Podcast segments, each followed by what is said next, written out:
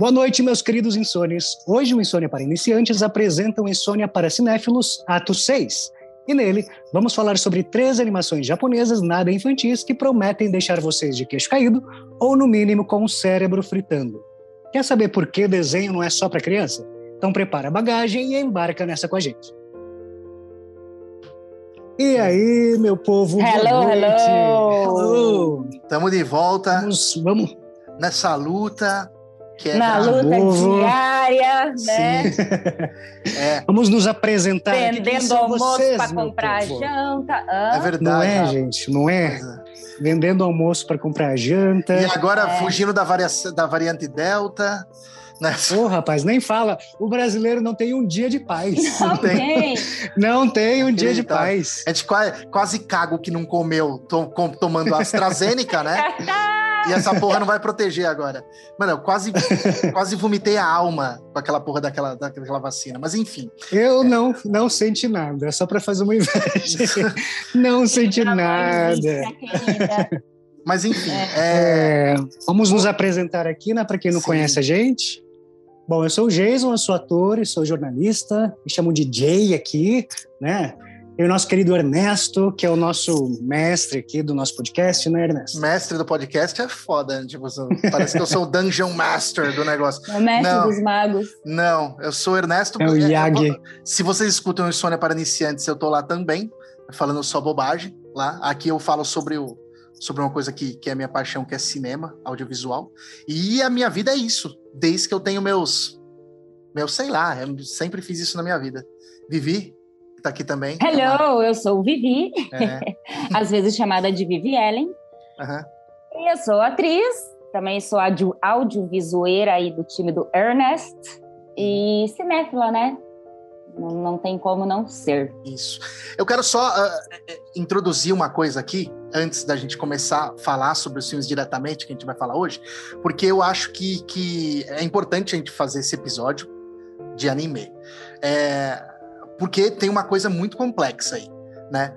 Eu não sei se outra cultura no planeta é, descobriu, assim, de forma a- grande, que desenho também serve para fazer drama e drama adulto. Eu, não- eu acho que é difícil, acho que tem. tal- talvez tenha um, um ou outro desenho americano da década de 70. Teve Senhor dos Anéis, do Bakshi, Banksy, né, na década de 70.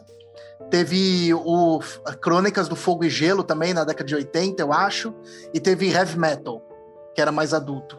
E teve, teve aqueles desenhinhos tipo adultos, tipo da MTV e tal. Mas não sei, o Japão ele descobriu que dá para fazer cinema de grande porte, assim, cinema fudido com com é, com desenho, né, com animação. E aí a cultura deles des- deslanchou com isso aí, que é, que é difícil que as outras, cultu- outras culturas não têm isso, né? Quer dizer, é, é diferente, entendeu? É diferente. Então hoje hoje a gente vai falar sobre três animes aí. Na verdade, eles nem são tão undergrounds, né? Talvez as pessoas tenham esquecido deles em algum momento. É, tanto que o, o, o que eu vou falar aí, tipo, até hoje, como eu disse, tem série atual no Netflix dele, inclusive, já. Mas os outros dois, talvez. Os outros, o que a Vivi vai falar é muito importante. Ele tem uma história muito importante, inclusive, no Brasil. E, e o que o Jay vai falar é, é absurdamente. Eu acho que é- talvez seja underground, não para quem conhece aí o, o- os animes, mas tipo pra, pra galera que, que curte cinema, que quer ter essa experiência imersiva aí no. De, o- tipo, onde você não precisa ficar olhando se o ator tá atuando bem, ou se os efeitos especiais estão bons ou ruins, porque afinal de contas é tudo animação, é tudo no mesmo universo. né? É, mas só que é tão real que chega um ponto que parece que você tá vendo pessoas, é muito bizarro, né? Não, mas Porque é- Você, é- você é tão comprado, né, pela ideia que eles vendem. Exato, que mas então, é, Você é desconecta, tem um, né, uma desconexão, assim, É que é um isso desenho, que, que eu digo. E eles têm uma cultura. E uma coisa engraçada que eu até procurei isso para tentar entender, até para falar antes daqui, é tipo assim: a- é, o Oscar meio que ignora, né? Os, os O longas Oscar ignora um monte né? de coisa, né? É, Uhum. Mas assim, Sim. é, sempre tem a melhor longa de animação no mundo. Aí vai lá e é, uma- é um Pixar, entendeu? E o Japão, sei lá, quantos, quantos desenhos, longas metragens deve lançar no Japão? Uns 200 por ano? Sim. Tô chutando e Eu acho que só, que eu me É. lembro, que eu lembro assim de cabeça, acho que só o Viagem de Chihiro, né, que ganhou. só Viagem de Chihiro, porque o Spielberg participou da produção. Ah, vou contar um segredo. Sempre aqui. tem um porquêzinho. É, com, é, com o Spielberg foi, foi um dos produtores. Cala a boca! né? Ah, desculpa. É assim, gente. Aqui só funciona no carinho. É, é, exatamente. É porque a gente se ama, a gente se entende. Se ela tivesse do meu lado, ela tinha enfiado Ai. uma faca no meu bucho. Eu ia estar vomitando sangue agora. Ela falou, agora eu vou falar. Ah, eu Tá bom. adoro isso, gente. Cada Então tá episódio é uma. É, não, vai, vai piorar, vai piorar, porque, né? Sabe que Ai, Deus. profissio- Ah. profissionalmente nossa relação tá ficando muito estreita, eu tô achando perigoso. É, é, ó, ó, ó. Ai, Gente, daqui a Deus. pouco o Ernesto some, tá? Sim. Se ele sumir, eu fico com as action figures. Já falei primeiro. Que nada, elas já são minhas, meu bem. Então, a gente beleza. divide, a gente divide. Então, beleza. Quem a Vivi Vamos vai lá, começar, então? Né, Vivi? Começo, claro, começo. E você vai me ajudando aí, porque eu sou nova, né, nesse universo. Sou muito fã da animação brasileira, O Menino e o Mundo. Sou fã do trabalho do Ale Abreu, ele é uma pessoa incrível. Mas no universo das animações eu sou um baby, né? Então, com certeza hoje vocês vão me ajudar e agregar muito aí no meu conhecimento. Mas vamos lá, falar sobre a Kira.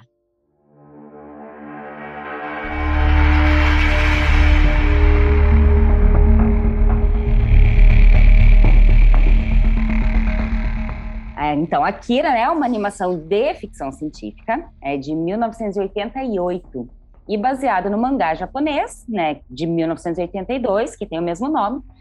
O criador do mangá é Katsuhiro, Katsushiro, Katsuhiro, hoje vai ser lindo, gente. Uhum. Kat- Katsuhiro Otomo, né, que também dirigiu o filme. E Akira é considerado um clássico, né, e um dos maiores e mais influentes animes da cultura pop.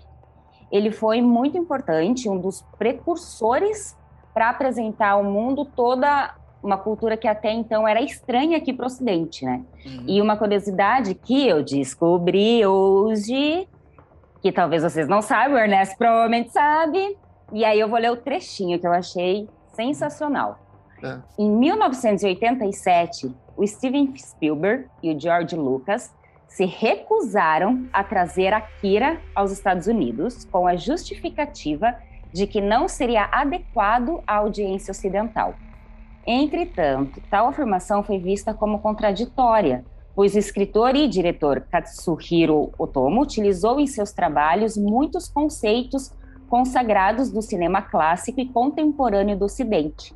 No caso de Akira, vários aspectos temáticos do filme foram baseados em, foram baseados em longas como Juventude Transviada, É, Videodrome, é, Videodrome, a Síndrome do Vídeo. Que é de Blade quem? Runner, Que é de tem Videodrome? não sei. Eu tô lendo o trechinho aqui, ó. Cronenberg. É, né? Cronenberg. Não sei, não sei. É do Cronenberg. É, é Uhum. Blade É, é Runner, é o caçador de David androides. Cronenberg. Ah. Tá, Blade Runner, né, o caçador de Uhum. androides, e 2001, Uma Odisseia no Espaço. E além dessas, é possível citar inspirações em produções famosas, como ET, o extraterrestre, extraterrestre e Star Wars, respectivamente. Uhum. Ou seja, né, mal sabiam os dois ali que a audiência ocidental se envolveria e se apaixonaria pela cultura japonesa, assim, né, de forma massiva. Então, eles meio que, né? Uma curiosidade, eu pensei que era essa que você ia falar também. Ele hum, foi o primeiro filme, o primeiro longa animado japonês que estreou no cinema no Brasil. Nenhum outro tinha Ih. feito isso antes. E aí, É. isso eu ia comentar depois, mas eu já coloco agora. Ele foi Hum. gravado em 24 frames por segundo, enquanto a Isso. Disney fazia 12 frames por segundo. Exato. Então ele vem ali, vem com tudo, né? É. E é Na- absurda a qualidade, a fluidez das imagens é, é Sim. bizarro. Que 24 frames é o, é o cinema clássico, né? A gente sabe É. que 24 frames é, o, é o, co- como, como o cinema é retratado hoje. Mas o, eu lembro, é, é interessante porque ninguém conhecia, pelo menos no meu círculo de amizade, na época, em 80, na verdade era uma época que o cinema estava recebendo de desenhos. De- não, não só da Disney, outros tipos de desenho também para infantis. Eu não sei se a Kira entrou no meio, porque não deve ter entrado, porque se eu não me engano a censura Não, era não, é, ele é, ele é classificação é 14 anos. 14, né? Tá. Mas eu lembro que nessa época, 86, 88, 89, assim, teve He-Man e She-Ra, o, o, o, não sei o que da espada mágica lá, que passou no cinema e foi sucesso de bilheteria no Brasil. Teve é, Transformers, o primeiro filme do Transformers, que foi também sucesso de bilheteria no Brasil. E ele é um anime, Transformers. Só que a galera meio que ignorou isso aí, que é um anime, porque é um, era um desenho americano. Mas ele foi, ele foi, ele foi, ele foi é, é, produzido pela Toei. Né? Mas como foi pró, papapá, aquela coisa, e eu acho que isso abriu as portas para cara, tem um desenho japonês aí que tá fazendo um puta sucesso. Vamos estrear no, no, no cinema também, no Brasil? e estreou no cinema e Olha. ninguém entendia o que, que era. Eu lembro de amigo meu, é, ele não falava linguagem, né? Um amigo meu falou assim: Nossa, você assistiu esse desenho Akira? Meu, é muito foda, porque tem uns gráficos diferentes. As pessoas não estavam acostumadas com, com mangá anime no Brasil. Era gráficos diferentes. Ninguém sabia o que, que era, entendeu? Né? Então era bem, foi bem anime, o Akira então é bem bem marcante. Não, ele é, né? Ele meio que traz uma, uma virada assim, né? Pra, pra cultura pop. Pro, pra cultura é. pop. Uhum. Bom, mas então, falando de Akira, né? No episódio anterior, o Jay, ele trouxe um cenário de, de guerra, bombas, explosões, né? Então, hoje é minha vez, mas só que numa situação um pouquinho diferente, né? O Akira, ele traz um cenário distópico, tá? Num futuro pós-apocalíptico cyber, cyberpunk. Ele é ambientado em New Tóquio, no ano de 2019. É 31 anos após a Terceira Guerra Mundial e após uma explosão que destruiu a cidade de Tóquio. Então, Neo Tóquio é erguida em seu lugar. E de cara, a gente já percebe que é um anime extremamente violento, tá? e que ele não poupa nas críticas sociais. Então, a cidade ela está devastada e é comandada por um conselho de, de políticos corruptos e pelos militares. E a gente já começa vendo uma manifestação antigovernamental e um cara sendo ali metralhado no meio da rua pelos policiais. Enfim, nos primeiros segundos, a gente já sabe que a coisa vai ser tensa. E é. E aí, nesse contexto, aí, a trama ela acompanha uma gangue de motoqueiros que vandalizam a cidade. Tá? Entre eles estão o Tetsu e o Kaneda, que é o líder da gangue. Né? Eles são amigos, adolescentes, rebeldes, que se conheceram no orfanato. E a gangue é isso, né? É um grupo de jovens revoltados que vivem ali à margem da sociedade e eles são rivais da gangue dos palhaços. Mas aí essa sim é uma gangue muito mais violenta, muito mais agressiva, né? Eles não só vandalizam, mas eles matam, estupram, enfim. É, numa perseguição ali entre eles, o Tetsu sofre um acidente, né? Ele colide com uma criança que estava no meio da rua e a partir desse acidente nós entramos aí em um novo cenário, né? O exército, né? O governo, o exército, ali eles estavam atrás desta criança. Né? E nesse acidente eles levam não só a criança, mas levam também o Tetsu que estava ali desmaiado. E aí a coisa toda começa a se enrolar. Né? Porque essa criança, uma criança normal. Ela é uma criança que tem poderes especiais.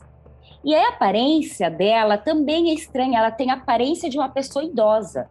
Então você vê uma criança que parece um idoso que tem poderes especiais ali, poderes, né, superpoderes. E eles são levados para um laboratório, um laboratório que é comandado pelo coronel do exército, né, o coronel Shikishima que junto de um cientista eles usam as crianças como cobaias para experimentos. Então, quando chega ali no laboratório, a gente vê que tem mais duas crianças, né? A gente ali durante até eles chegarem lá, a gente descobre que existem mais duas crianças e eles são chamados por números. Então, a Kyoko, né, é a número 25, o Takashi é o número 26 e o Masaru é o número 27. E eles são crianças elas são é, com essa mesma aparência, né, esse mesmo aspecto de idoso, presos nesse, nesse laboratório. E os três têm poderes telecinéticos. E aí é onde entra o Akira. E aí dá, é, dá abertura para várias interpretações. Por quê? O que é Akira? Quem é Akira? Ele é uma energia, uma força, uma pessoa, uma criança? O que a gente sabe é que ele foi responsável por destruir Tóquio. E aqui já entra também uma outra questão super importante, porque o exército está fazendo experimentos para criar seres humanos com superpoderes. É isso. Então o exército vai lá junto com o governo e estão criando seres superpoderosos. Eles querem criar armas humanas? Akira é ou foi número 28? Ele está vivo? Ele está morto? Então, se é isso, o que, o que aconteceu com todas as outras crianças? Né? Nós sabemos da número 25, 26, 27 28. Ok. Mas eles sobreviveram aos, ele, aos testes, eles morreram, morreram na explosão. Então a gente não sabe o que é esse tal de padrão de Akira, né? E começam a surgir várias questões que elas vão sendo respondidas e quem assistir saberá. Porque hoje eu não vou dar spoiler. O que eu posso falar para vocês é que o Tetsu foi levado pelo exército para ser usado como uma cobaia e que ele tem um padrão especial. É um padrão que pode ser o padrão de Akira. Ou seja, ele pode desenvolver os poderes no nível dos poderes de Akira. E é isso que torna ele muito importante. Por quê?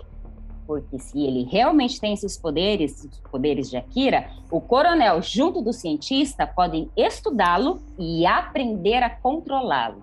Ou seja, o objetivo deles é controlar os poderes de Akira. A trama, é a trama básica do tipo, meu Deus, tem aqui poder. Vamos. Né? Vem cá, vamos te é. prender aqui e vamos Vamos fazer você uma controlar, arma. É, exa é exatamente isso. É, básico, é né? usar o ser humano o... como. E você arma. acha que o herói do filme é o Tetsuo? Não. Você não acha? Ele, ele, ele, você acha ele que ele é o anti-herói, né? Mas né? ele é o é protagonista. Eu acho que o, o, o, outro amigo. Gente, esqueci o nome, Takeda? Caneda. Caneda. ele é o protagonista porque ele, é protagonista. ele aparece sendo como o herói, né? Uhum. O, o, pelo, pelo, né? pelo uhum. meu entendimento, sem dar spoiler, pelo amor de Deus. Na verdade, tipo, é engraçado como isso. como um anti-herói. É porque ele é isso. usado, né? É, é engraçado isso porque, tipo, quando você fala Akira, as pessoas olham, ah, sei, conheço, é aquele menino da moto. Sacou? Uhum, Nossa, é. é. Não. Então, é, é, tipo, a Akira, eles acham que, que o Kaneda é o Akira e é uma. Kaneda. Moto. É, Caneda. É. E tanto eu acho no... muito legal porque eles ah. usam muito vermelho. Então, o Caneda ele tá com uma roupa vermelha, ele tem a moto vermelha Isso. e um comprimido gigante desenhado na jaqueta. É. Então, eles mas, mas o pôster, o pôster, se eu não me engano, o pôster é o Caneda também. É, com, é, é, com o comprimido, eles né, ressaltam é, muito então, esse comprimido nas costas dele. Uma coisa interessante para falar do, do, não só daquele, mas de todos, é que, tipo assim, todo desenho japonês é complexo de filosofia.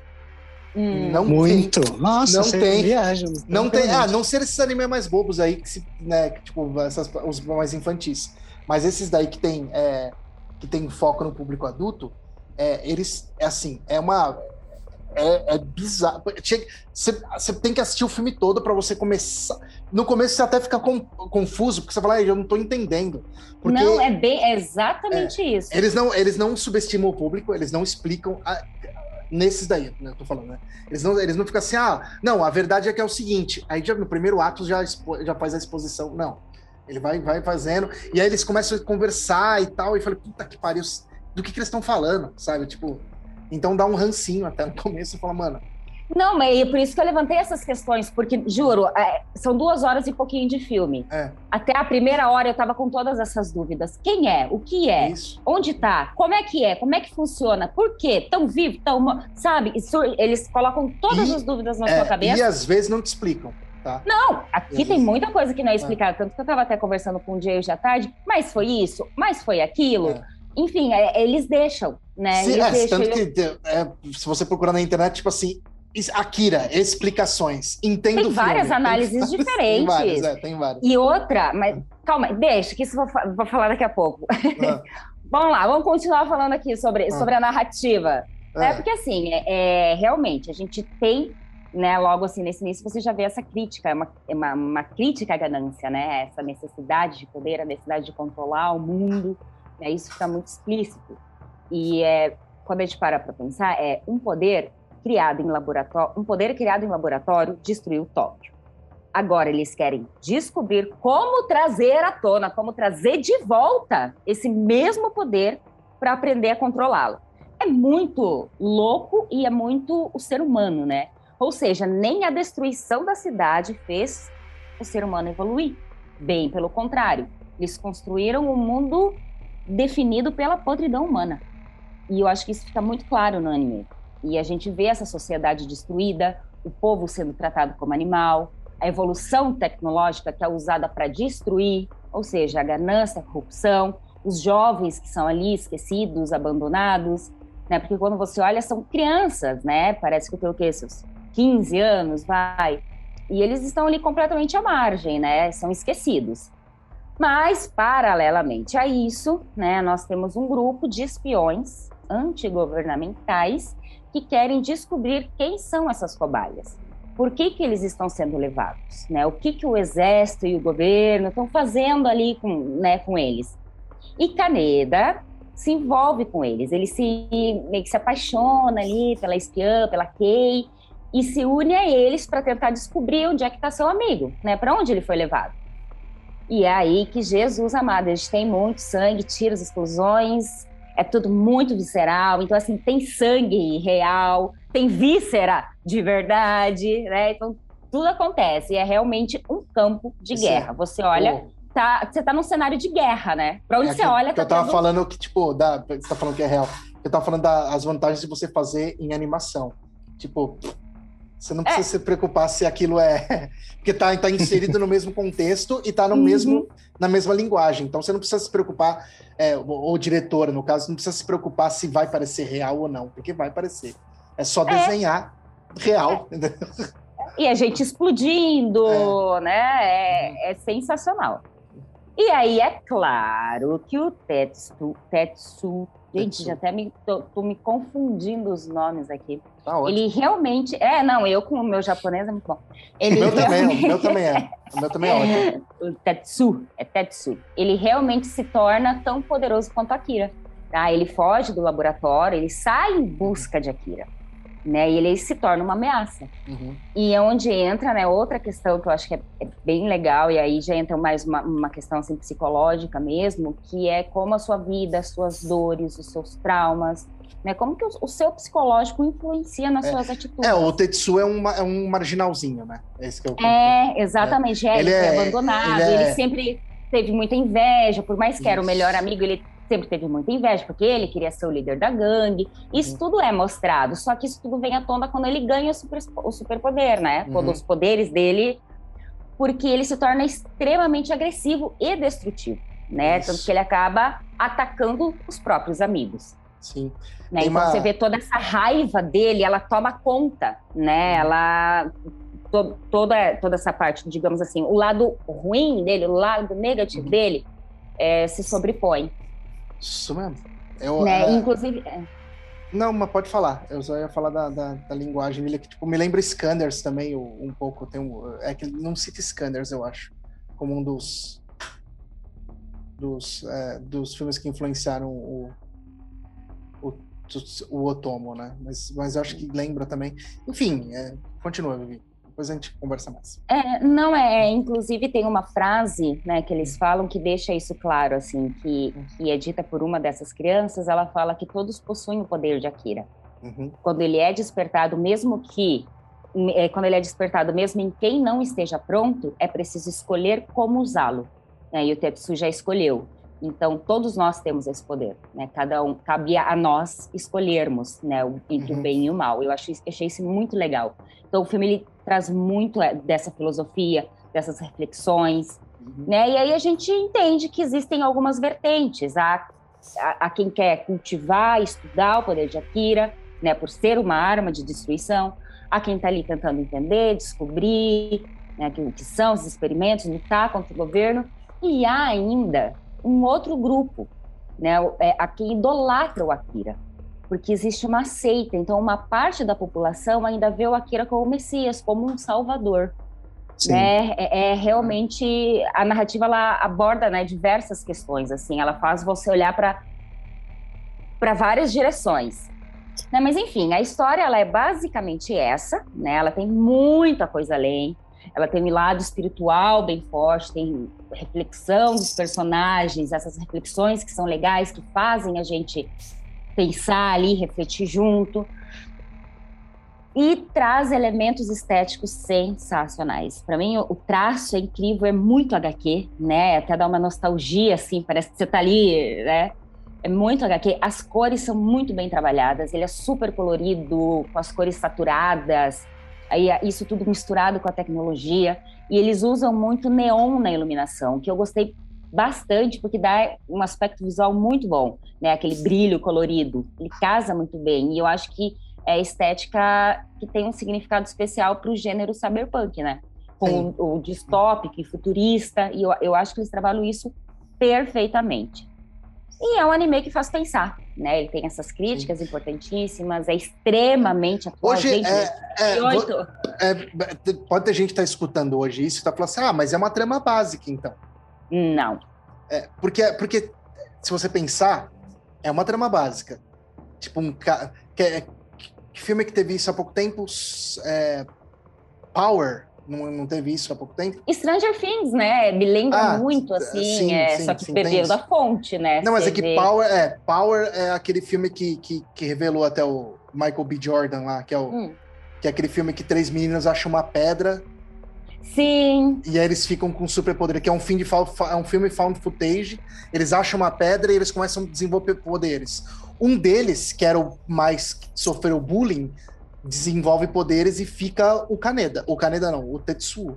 Ele Tetsuo. começa a destruir mesmo, tudo. Mesmo, mesma linguagem. É. Mesma linguagem, começa a destruir tudo e tal. Né? Mas, mas o Akira, ele, ele, ele trata isso de uma forma muito... É, é, é na verdade, é, o Akira, ele prende você por aquilo que ele tá falando. O visual do Akira é muito legal. É impecável, na, na, gente. Nos anos 80, 90, que, que se descobriu isso, era tipo todo mundo queria assistir, todo mundo que ia na locadora queria pegar a fitinha do Akira para ver. E aí não podia, né? Ah, não, porque esse não pode para criança. Tinha, uma, tinha umas, umas loucuras. Aí comprava-se o filme, pirateava-se. Eu lembro que toda, toda molecada queria assistir Akira, que era um desenho super revolucionário, ninguém entendia o que, que era. O que, que era anime, não existia nem esse termo, acho que na época aqui, né? E foi bem isso mesmo. Foi, foi uma... Mas uma coisa que eu, é, que eu acho legal é que, que apesar disso tudo, né, dessa violência e, e enfim, de, de personagens monstruosos. É, eu acho que o filme, ele, para mim, né? Eu acho que o final dele é super aberto, assim, mas para mim ele tem uma mensagem bem positiva. É, na minha interpretação, eu acho que é meio que ainda há esperança. Uhum. Então, ele vai e você fala assim, gente, é o fim do mundo, isso realmente vai acontecer, a gente está chegando lá, é. não foi 2019, não, vai ser não... 2022. Você sabe que eu li, eu tava lendo é, tipo, aquela... tá aqui já. É, não, eu tava, eu tava lendo aquela, aquela a matéria da, da, do MIT, que o MIT ele publicou um estudo que a, popula, que a sociedade, que a população mundial, que a, a, a sociedade mundial vai entrar em colapso em 2040. E eles já refizeram esse, essa projeção várias vezes, sempre da mesma data. Porque não Ai, dá. gente, que medo. É, entendeu? Então, tipo, aí você assiste filme e você falou, gente. E eles falam, é. Não, eu falo, gente, a gente tá um passo disso, ou é. a gente já tá ali, só que nós aqui, né, os mortais, não sabem. É, é que ali envolve, aqui envolve, tem, tem a questão dos poderes e tal, né? Tem uma, uma questão de fantasia também que enfim, né? Mas eu gosto muito. Eu gosto do, do, da realidade da coisa, eu gosto do jeito visceral que eles, como você estava falando, muito. Visceral, é visceral que eles visceral. tratam as coisas. Tipo, eles não têm medo de mostrar vísceras, não têm medo de mostrar é, coisas que, que, se você pega no cinema americano, não mostra uma cena de estupro, eles não mostram. Né? Eles não mostram. É, aqui tem uma cena de abuso, né? Que é, ela é, é, O Jay vai falar mais sobre isso no dele é. também, que o dele é bem pesado nisso aí. Né? É. É. Mas enfim, gente, apesar desse cenário de guerra aí, enfim, não tenho medo, vejo. É Mas se tiver é, alguém é. que tá ouvindo que não é muito fã de anime, assista, por favor, porque, é porque, vale porque a pena. Eu, a gente muda, né? Depois que a gente começa a é. assistir filme, a gente começa. Tem muita gente que assiste anime, um, dois, três, e não consegue mais ver a diferença. Mas de autor para autor tem diferença, apesar Nossa, de você uh -huh. percebe que a linguagem é a mesma. Mas tem diferença. Muito. Tem, é, mas, mas mesmo vale assim... a pena, não só pela. É exatamente isso, tanto pela narrativa quanto pela estética visual, né? Sim. Que sim. É, é, uma obra-prima. Sim, é. Vale o, a pena. Vale a pena. Tanto é um filme que... que tem muita camada, né? Nossa, Você consegue muito, assistir e linkar com um monte sim. de coisa. E... Tanto as camadas dos personagens em si, quanto a camada é. social ali, porque é uma alta uh -huh. tecnologia, Eu não com sei quanto baixa é. qualidade de vida. Né? Não sei quantos diretores, apesar que do que a gente vai falar agora, mas não sei quantos diretores estão tentando aí, tipo, pleitear o, o, o, live action, né? Uhum, mas até agora, é, ele estava previsto para é. mais de 2021, mas já não é, não. Sim, já foi sim. também. Já. O, que, o, Keanu Reeves, é, o Keanu Reeves já foi, já foi, já foi cotado como Caneda, já teve uma, uma toda uma, uma loucura aí. Mas é capaz é. que esteja perto disso acontecer, porque. Por quê? Por quê? Por quê? Por quê? Por quê? Do que, que eu vou falar agora? Do que, que eu vou falar agora? Ah! ah. Posso falar? Você terminou, Vivi, do seu filme? Vá, fale com tudo. Não, pode falar até porque o seu... Não, tá deixa eu só perguntar uma coisa legal. Você não achou a testa do Tetsu um pouco avantajada? eu isso... achei! Eu... Mas é uma característica que ele tem desde criança, repare! Sim, ele tem uma testona. Ele... Eu falei, assim, esse moleque tem uma. Esse moleque tem. Ele tem uma cabeça de T, meio de lua, né? É imenso. e o Caneda tem aquele cara, enfim, tadinho. fazendo bullying com personagem que já oh, mas você né? sabe que o Caneda, não, Caneda não, você sabe que o Tetsu, ele começou é. a agir daquela maneira por conta de bullying também, viu? É, exatamente. Ele também, é, Quando ele chegou ele guardou todo o rancor. Do, é. é. É, e não, não só no orfanato, né? No orfanato, no grupo, eles iam pro, ah, pro lugar, pro bar lá, deixavam ele olhando as motos. Sim, sim, sim. Tanto que ele se rebela esse e poder vai pro bar, né? que ele recebe, né? é, e quando ele vai pro bar, eu não vou falar o que, que acontece, né? Não, quando ele vai lá pro é. bar. Para, Jay, ele olha, já, eu né? pra não dar Já acontecem coisas aí. Pois é. Não, mas vamos então... resumir. Tem a parte, gente, a parte militar, a parte de, até de mídia, se vocês prestarem atenção. Tem uma cena específica lá também é, do helicóptero, quando vocês uhum. forem assistir, prestem atenção que tem um repórter lá falando, ele é cheio de camada. Né? Oh, é cheio, é Conteúdo cheio, cheio, antifascista, e você consegue ver fascismo ali, então é incrível. Então, não, ele os terroristas, é... eles explodem muitas bombas. É, então, ele, não é um, ele não é um desenho tão underground, mas é um desenho que tem que ser lembrado. É um anime que tem que uhum. ser lembrado. Eu acho que tipo, a gente tem que lembrar dele Sim. e faz bem te lembrar. E eu tô falando tudo isso porque eu, o, o meu, o, o, o, que eu assisti, não, na verdade, eu assisti há milhares de anos atrás, mas reassisti, né, pra, pra falar. É engraçado que, tipo, o Kakira eu assisti no cinema, porque eu sou malandrão, eu consegui assistir na década de 90 Akira no cinema. E o que eu vou Olha falar só. Agora, é que, eu, que é o Ghost in the Shell.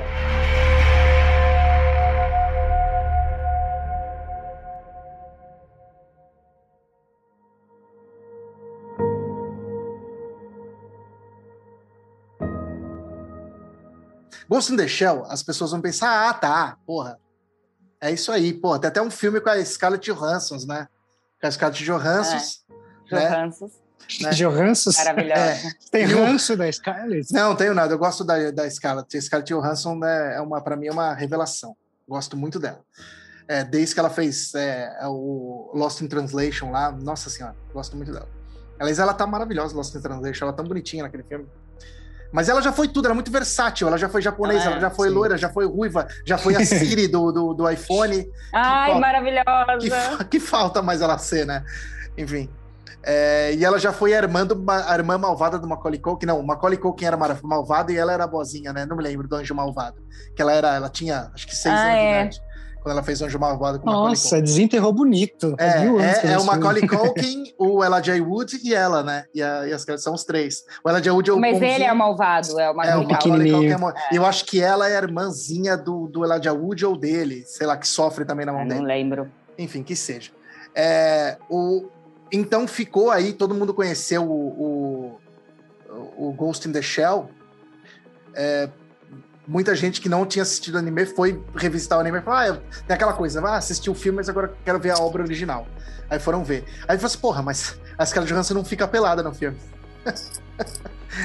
ah, foram loucos pra ver os peitinhos da Scarlett Johansson, chegaram lá, não fica. Porque no desenho original, a, a, a, a, Majora, como que é o nome dela? Ma, Makoto. Makoto? Mato, ma, Matoko. Matoko, é. A Kusanagi. Matou, Matou Kusanagi. Kusanagi. Kusanagi, ela fica nua, né? Eu vou explicar já por quê. E é toda hora que ela Tem fica. um motivo, não, não é gratuito Tem, não. Não é gratuito não. Tem um motivo, mas é óbvio que o tá, o japonês adora mostrar uns peitinhos, mas é só usar uma desculpa boa dessa vez. Então...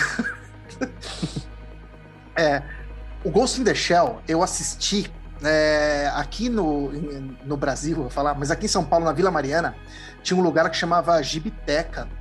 E eu, é algo assim. E todo domingo uma galera se reunia para assistir anime. E um amigo meu falou: Meu, a gente tem que ir lá. Esse meu amigo, é, meu brother até hoje, é o Carlão, ele mora no Mato Grosso. Campo Grande. Aí, Carlão! Migaço!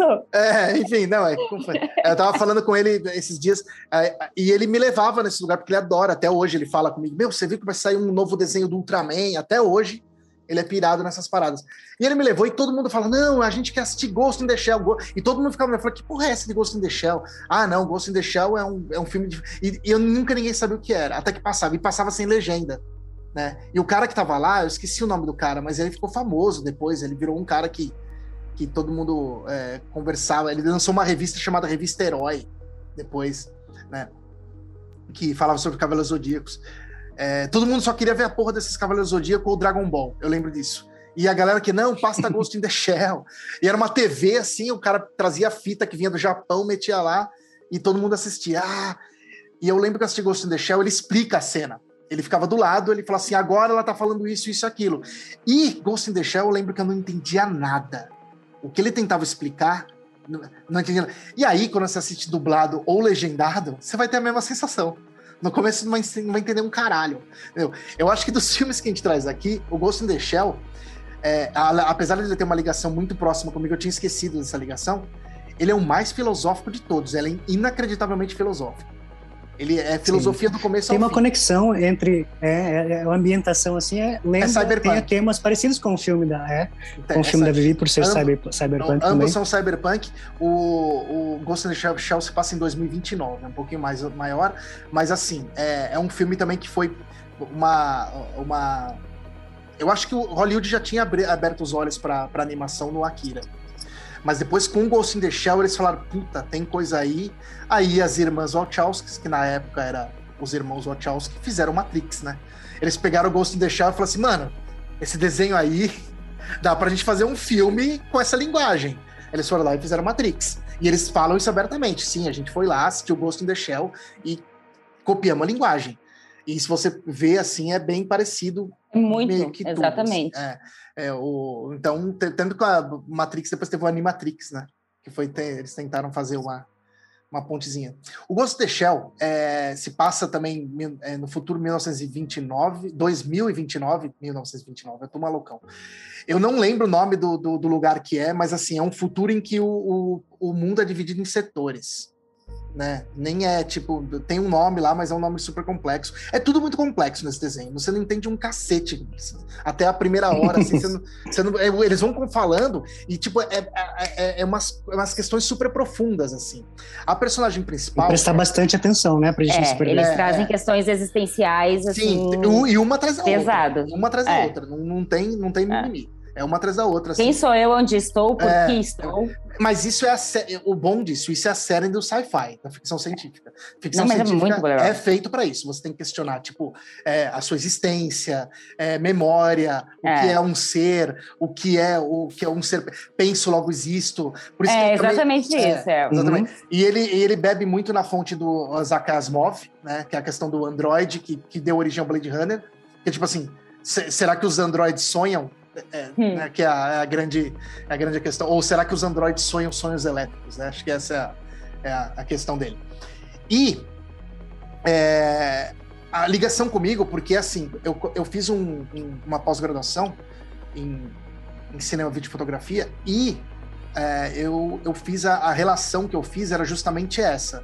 É, eu fiz a relação da memória com o cinema. Porque a memória, ela pode ser editada e se ela é editada, você pode construir diversas personalidades com a sua própria memória. Então você não precisa. Sim. Você é construído pela, pela sua memória e suas personalidades. Ou, oh, desculpa, pela, pela, sua personalidade é construída pelo montante de memórias que você tem. Né? Só que você pode, você tem livre, livre arbítrio para editar essas memórias do jeito que você quiser. Você pode simplesmente esquecer uma coisa ou adicionar coisas na sua memória. As pessoas, ah, mas não pode sim. Você pode adicionar coisas na sua memória ou simplesmente cortar e mudar a ordem. E, e aí sua personalidade pode, pode criar outras coisas nas frente. E eu fiz uma relação da montagem cinematográfica com isso. Né? Que é tipo, como que a relação, como que o cinema também constrói a personalidade do, do, do filme ou a cultura do filme na montagem e tudo mais. É, e o Ghost in the Shell traz isso. Né? A gente sabe trazer. Pesadíssimo. Até tem uma hora que você falou, eu falei assim, gente, eu já tenho uma frase. Eu sou da frase de defeito de filme, né? Sou eu. Sim, As todas. Inclusive, tem uma que. Não, é. não, continua falando, mas me lembrou muito uma das coisas que um dos personagens Sim. fala. Putz, porque, porque é pesadíssimo isso. Assim, o Ghost in the Shell, ele. Essa, essa, é, essa Major, ela é líder de uma equipe que por acaso chama equipe Shell, né? Uhum. Que é uhum. uma equipe de, de, da polícia especial da polícia aí. É, e aparentemente cada setor aparentemente porque nunca fica claro porra nenhuma. Tipo, cada setor tem a, tem uma tem uma tem a jurisdição e essa jurisdição é total. Uhum. Tipo, entrou entre o setor não gosta, mata, pode matar e é isso aí, nenhum outro setor não pode fazer nada, tem uhum. aquela diplomacia e tudo mais. Então é assim, ah, no setor 9, setor 6, blá blá blá e eles se deparam com, uma, uma ameaça que logo de cara já parece muito bizarra, que tem muito a ver com Matrix, né? Que é um cara que tá. É, é um hacker chamado Puppet Master, que ele hackeia cérebros. Tipo. sabe? É. Então já. Ele apaga a memória, né? Ele apaga a memória da Ele não só apaga, ele implanta a porra da memória. Ele implanta, uhum, é. ele implanta. Sim. E ele, ele cria, e ele tá criando jogos políticos ali. Dizem, inclusive, que na, no anime eles amenizaram isso. Parece que no, na, na, HQ, que é, é, antes, né? É muito mais complexo o jogo político. Parece que o, o Puppet Master, inclusive, nem é o vilão principal na HQ, no, na, no mangá. Ele é, aparece, mas deixaram ele como porque ele é um, uma coisa forte ali, principalmente por causa da, da relação com a Major, né? Mas parece que a, a, o jogo político de tipo, vai, vamos ali, pá, e passa, e espionagem industrial é muito mais complexo. Que é uma Olha coisa só. que já é complexo na porra do anime. E é, é, política e tudo mais. E aí entra isso. É, mas a grande questão é, assim, o filme, ele, ele cria a, a jornada da, da, da Major ali com a equipe dela, né? Que a equipe dela, inclusive, tem dois ali que é, que são bem interessantes, que é o, Batou, que ele também tem participação. Ah, eu não falei como que a Major é, né? A Major não, é um ciborgue. É, desculpa. A Major ela, é, ela é um ciborgue total, tá bom? Ela só tem o cérebro. Ela não tem Isso. mais nada, né? A primeira, assim, né? É, é. é sim. É um ciborgue total. Aliás, é, isso me lembra uma coisa, tipo, que, que é uma, uma, uma, discussão que ela tem na hora que ela, que ela tá numa cena específica do barco, que ela se joga na água e afunda uhum. e depois volta é, que, como chama? Que é Teseu, né?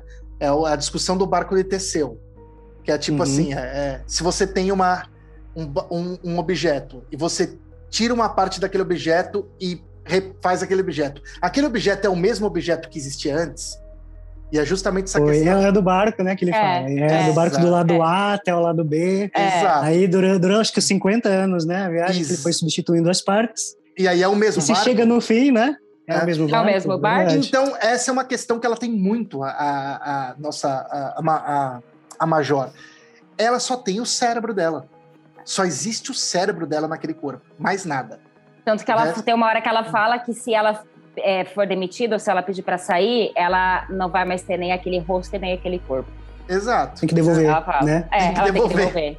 É, ou seja, não per... ela não se pertence. Ela está presa, assim. exatamente. Ela está presa nela mesma. E ela tem isso, ela sente isso. Será que eu sou a mesma? Porque não existe mais nada de mim. É. Né? Aí o Batou fica, o Batou é mais, mais, mais pragmático, né? Ele fica, não, você é você. Você tem que. Mas ela não tem isso com ela. Tanto que ela se joga na água, que é uma, um perigo, né? Ele deixa claro porque ela afunda que nem pedra, uhum. né? E depois Sim. ela usa o bagulho. Ela fala assim, ah, é porque eu gosto de sentir ainda a sensação de medo e tal, para saber se eu ainda sou humana. Tem, tem, é, então tem, uma, tem essas questões aí. Né? E tem o outro assistente, assistente não, da equipe dela, que é o cara que é anti-tecnologia, praticamente. Tanto que né, ele não tem nenhum implante cibernético nele, né? E ele ainda por cima não gosta de armas automáticas, ou seja, ele é old school. Ele ainda fala, né, eu, eu gosto de uma pistola. Ele tem uma, tipo, um é. revólver tipo 38, sabe? Tipo, em 20, 2029. Aí a menina. Aí, aí ela. 2029. 2029 ela tem uma, um 38. E aí a Major ainda comenta com ele: Meu, mas sou eu que arrisco minha vida, então é bom você usar uma arma melhor aí. Entendeu? Tipo, né? Inclusive, essa discussão que eles têm ali é super complexa. Presta atenção é. no que ela fala para ele, mais ou menos assim.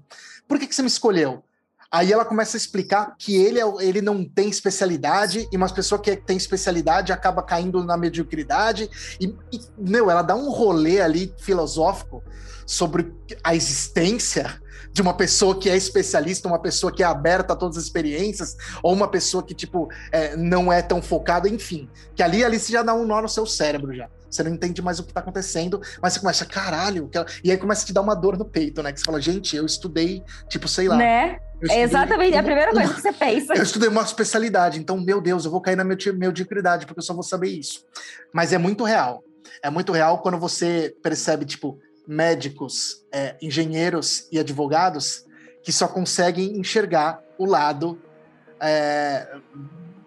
Vou dar um exemplo simples aqui. Quando você vai, eu passei há pouco tempo atrás, há pouco tempo aqui com uma situação com advogado, e eu tentava explicar para ele o lado humano da questão. E ele falou: não, não, mas aqui a gente fazer isso, fazer isso, aquilo. E ele não estava entendendo. E é bem isso que ela explica o cara se especializou tanto em ser advogado e olhar isso, que ele não estava eh, percebendo os outros layers da, da, da relação que estava acontecendo ali. É porque então, é meio que assim, quanto mais especialista você fica, mais à tona suas fraquezas vêm. É, é alguma coisa é, assim. É. Ela fala algo assim, sei que é bi, é, já, tá ali, aí você, meu santo Deus, você já começa a, a ver, falar, deixa eu sentar aqui e pegar um café, porque vai ser foda esse, esse anime. E, e, aí, não, não, não obstante disso, né? Ela vai mais fundo ainda. Aí já vai a cena do barco, onde ela já vai, tipo, é, já fala tudo isso. É, eu não sei se, se é spoiler, eu não vou falar. Porque é simples, né? A trama é simples. Eles começam a investigar. É. E é, a trama que eu digo assim, a timeline é simples. E ela vai descobrindo as coisas e tal. E assim, eu não sei se eu, se eu conto o que, que é o Puppet Master, mas acho que tá claro, né? Que tem uma referência direta aí a Blade Runner, ou ou tipo, é, o que que é, mas tipo, é, e mesmo assim tem um final abertíssimo, né? Tem um final abertíssimo. É, a, a, investigação, eles descobrem muito rápido. São... Meio que não. Se você se pegar os detalhes, tem ah. um detalhe que revela ali que não deixa aberto, não, mas tem uma frase só. É uma frase que eu é, é porque assim, porque tipo, fica claro que assim, que, que, Cara, é difícil falar sem falar spoiler, né? É, é eu, eu estudei pra isso, eu dei um pouquinho de spoiler ainda. É, porque, porque de, quando eles resolvem o crime, que também é, é cheio de, de, de coisas aí, é, é bem legal. Enfim, Assistam, é a parte mais assustadora assist... esse crime, é, né? É, é, é, eu acho que é a parte onde não é. muito como o meu filme. Eu é assim, que... é hum. o ser humano é tão burro, tão burro que ele usa a inteligência dele para criar coisas que ele não é capaz de controlar. De é de controlar, de controlar. exatamente. E aí ele se fode porque ele não consegue controlar aquilo. Mas aí tá claro, é, vamos, é uma relação direta com o Exterminador do Futuro. A gente tá falando aí. Né? Isso, né? é, cara. Não fala, mas é não, por aí. Mas, mas é tão bizarro que essa é, essa criação é até mais evoluída do que o ser humano.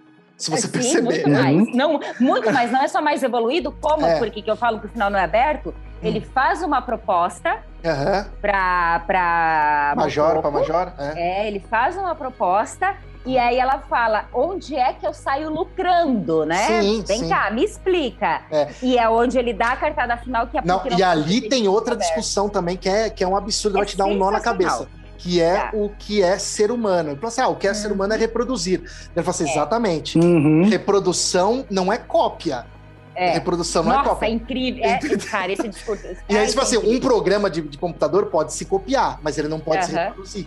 Porque é. quando você reproduz, você gera outra mente criativa que vai evoluir e morrer. Então, teoricamente, a morte, olha onde ele vai. A morte é o sinal da evolução máxima. Então, tipo, uhum. enfim, eu, vocês têm que assistir e, e, e, estudar filosofia depois, porque o desenho Exatamente é muito, isso, é exatamente é, isso. É um absurdo, tem que estudar né? filosofia depois. Tem as cenas de ação, eu acho muito boas, a fluidez do desenho é maravilhoso, e a parte dela tá pelada né? Ela é... é. é. eu acho bacana, porque, tipo assim, como os japoneses adoram, falam assim, ah, vamos mostrar uns peitos, mas que desculpa a gente vai dar para mostrar peito dessa vez?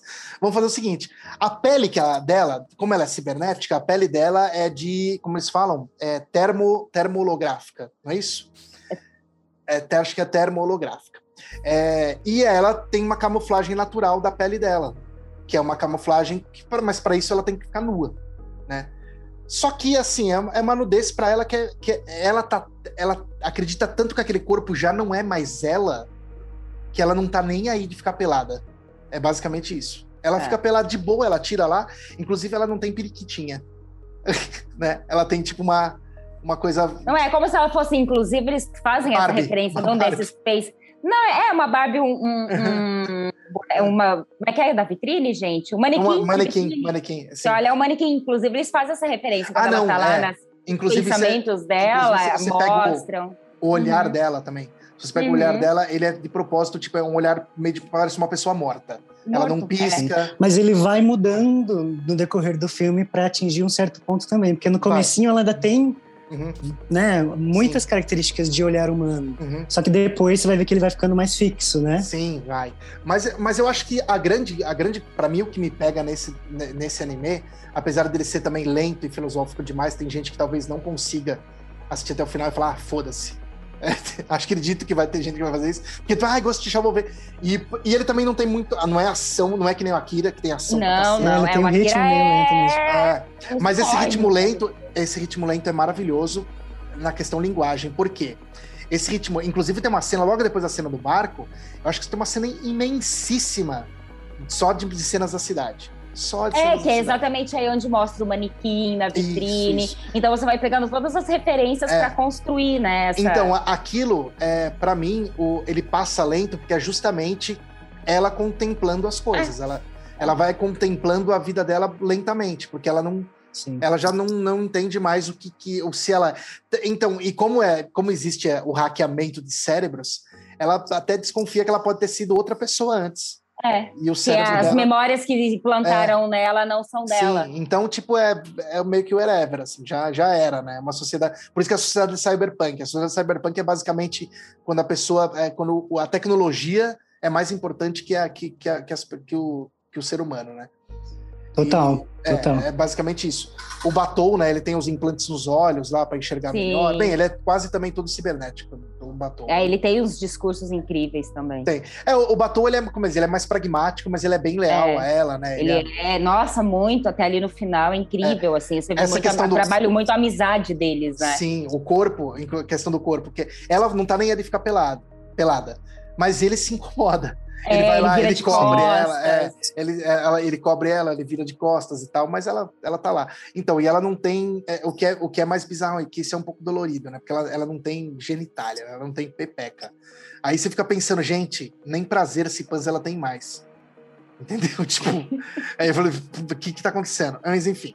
Mas tá. dizem, mas falam que na HQ tem toda a história dela, né? Tem. Falam que ela é. Hum. Tem, falam que ela faz parte da comunidade LGBTQI+, e tudo e ah, tal. É? Pra quem... Ah. É. É, então, no filme não explica nada disso. Eles só jogam ela ali desse jeito aí, né? né? E aí todo mundo que foi pra ver, a gente vai ver a Scarlett Johansson pelada, porque ela fica pelada. E não, não, vai, não ficou pelada. Ela tem uma... Ela, que é o corpo dela. No filme, inclusive, é o corpo dela mesmo, que ela não é pelada. Ela é só um corpo feminino. Né? Mas é o filme enfim, né? Assistam aí, é um exercício bacana assistir o desenho depois o filme ou vice-versa. Acho que é um exercício bacana. Mas não tenho muito mais o que falar sobre isso. Eu acho que, tipo. Vale... Ah, não, eu ia falar que as cenas do filme. Inclusive tem uma cena. Ah, então ia falar da trilha, viu? Ah, é verdade. Verdade. Desculpa, são duas coisas, mas é que eu vou falando. Eu, né? eu também, eu já lembrei cena, umas coisas que eu esqueci. Meu, fica claríssimo a relação direta visualmente que tem com Blade Runner. Não, sabe, não é bem essa coisa excelente. Tem uma cena no começo que eu acho tipo maravilhosa, que é logo que, que acaba os créditos iniciais, né? Que é quando ela acorda, ela abre a janela e fica a cena fica parada um tempo enorme na janela, ela acorda, levanta, aí ela sai. Ah, e a, e a, eu ia falar câmera, mas nem, é, nem tem câmera ali. É, né? Às vezes é. a câmera, cara, faz o um movimento. Não, não faz, porque a animação não tá faz, lá parada então. e ela sai, aí ela fecha a persiana e aí começa. Né? Aparece o nome do diretor e aí começa. A trilha sonora, né? O que o, o, esse diretor, ele, ele. Eu acho até, inclusive, essa é uma percepção minha, que esse, diretor, que esse filme fez muito sucesso fora do Japão, por causa da, da linguagem gráfica dele, gráfica não, é, linguagem cinematográfica dele, que tem muita coisa americana, assim. Parece que, é, é se você vai assistindo o começo, a linguagem dele é muito, é, parece um filme americano dos anos 80, vamos dizer assim. Que nem essa, essa cena aí. É, e a música, o, o diretor, ele, ele, ele havia uma, da onde é Bulgária, ele viu um casamento na Bulgária uma vez e viu essa música cantando, aquela música que é, é uma música tipo parece um ritual, né? É, e, e aí ele gostou e falou: Meu, eu quero colocar isso no meu filme. Ele não achou e tal, e até, aí ele misturou japonês com japonês antigo com bulgário e criou a música. É uma música super marcante. É, a trilha é muito boa, a trilha é, é, muito boa. É uma música cantada em coro, assim, super marcante, que dá uma, dá uma coisa. O Ghost in the Shell, é... japonês, japonês é, é bizarro para escrever, para escolher título das coisas, né? Akira é mais direto, né? Mas, tipo, o que o Jay vai falar também, depois, se, vamos ver se ele consegue explicar a porra do nome do filme dele. Mas... Mas, mas faz sentido esse nome do, do, do Ghost in the Shell total. Faz, né, faz sentido. Faz, Na verdade, nossa, Ghost... é, faz muito. Mas é. Ghost in the Shell virou um termo para justamente androids terem alma. Tipo assim, é um, uma alma dentro de uma concha. A concha, entendeu? Então, tipo, claro, tem a unidade Shell, né? Tipo, pá, não sei o que tem. Aí aqui no Brasil se chamava. Como chamava como saiu? O Fantasma do Futuro. Ai, que horror. Mas enfim. é, a galera vai, tipo, opa, Quero ver um fantasma do futuro. Mas enfim. É meio que é, né? É, é, aqueles, é, é que esse é? ghost é muito louco, né? Porque tem essa é. ideia do fantasma, tem a ideia do espírito, né? Tipo, ghost, do, da pessoa, né? do ghost, do espírito, que, que ela ainda tem no corpo a dela. Alma, muito né? louco.